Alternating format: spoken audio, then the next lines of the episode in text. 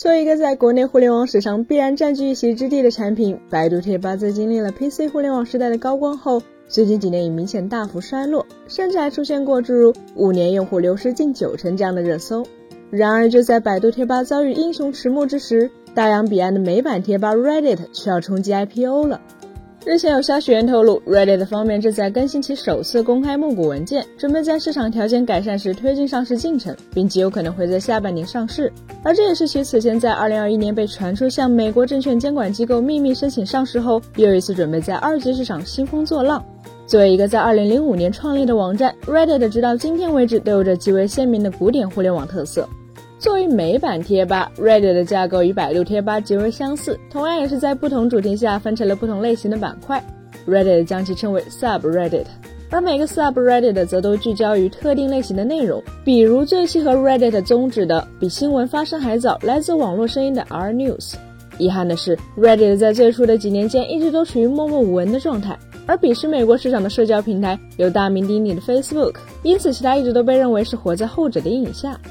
以至于在二零零六年，也就是 Reddit 创立的第三年，就被创始人卖给了出版业巨头康泰纳仕集团。而在康泰纳仕的手中，Reddit 一直按照无商业压力的放养模式运营。但这段无拘无束的日子，直到二零一四年被康泰纳仕从业务线中剥离，成为一个独立的商业实体而告终。从二零零六年到二零一四年，为是全球互联网行业爆发式增长的八年。虽然远离商业化的 Reddit 就像互联网江湖中的小虾米，但显然也为其保留了更自由、更开放的社区生态。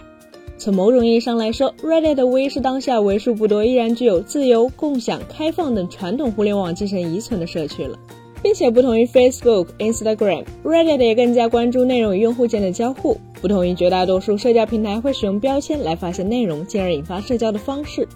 ，Reddit 采取的是被称为“组”的内容发现机制，不是对内容进行分类，而是对人进行分类。之所以使用这一方式，是因为 Reddit 的创始人认为人与人是不同的，被一个人认为是很不错的东西，可能会被另一个人贴上胡说八道的标签。而这样的差异化策略，也让 Reddit 在最初的几年成功在 Facebook 的高速扩张下得以幸存。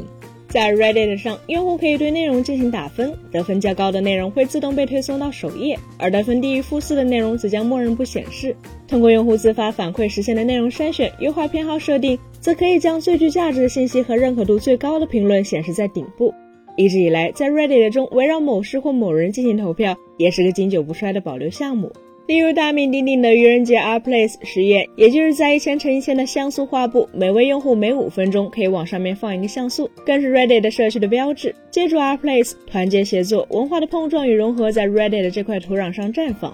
社区自治这一在国内互联网行业几乎已经消失的概念，却恰恰是 Reddit 的卖点。所以在许多业内人士看来，它应该是当下大众平台中最接近去中心化社交的存在。此前，在2016年，即便 Reddit 与绝大多数 PC 互联网时代的热门产品一样，没能顺利迁移到移动端，但仍得到了字节跳动方面的收购邀约。到了二零一九年，在美国市场的流量仅次于 Google、YouTuber、Facebook 以及亚马逊的 Reddit，在第一轮融资中也获得了腾讯的青睐。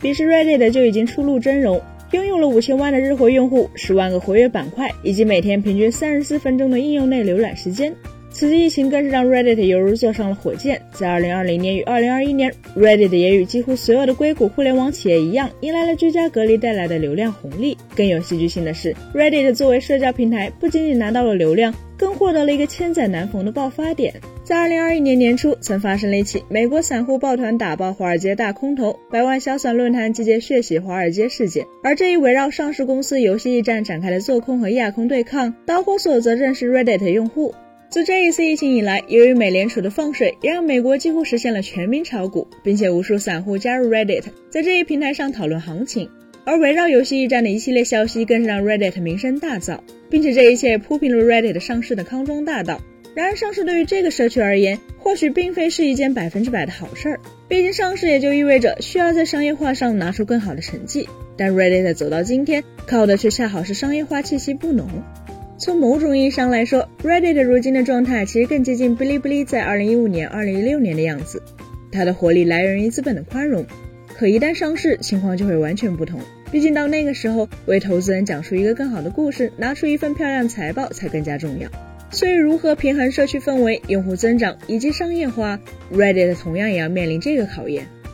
本期节目就到这里了，更多精彩大家可以关注我们三一生活的官网或全民大学同名账号查询更多信息。咱们下期再见，拜拜。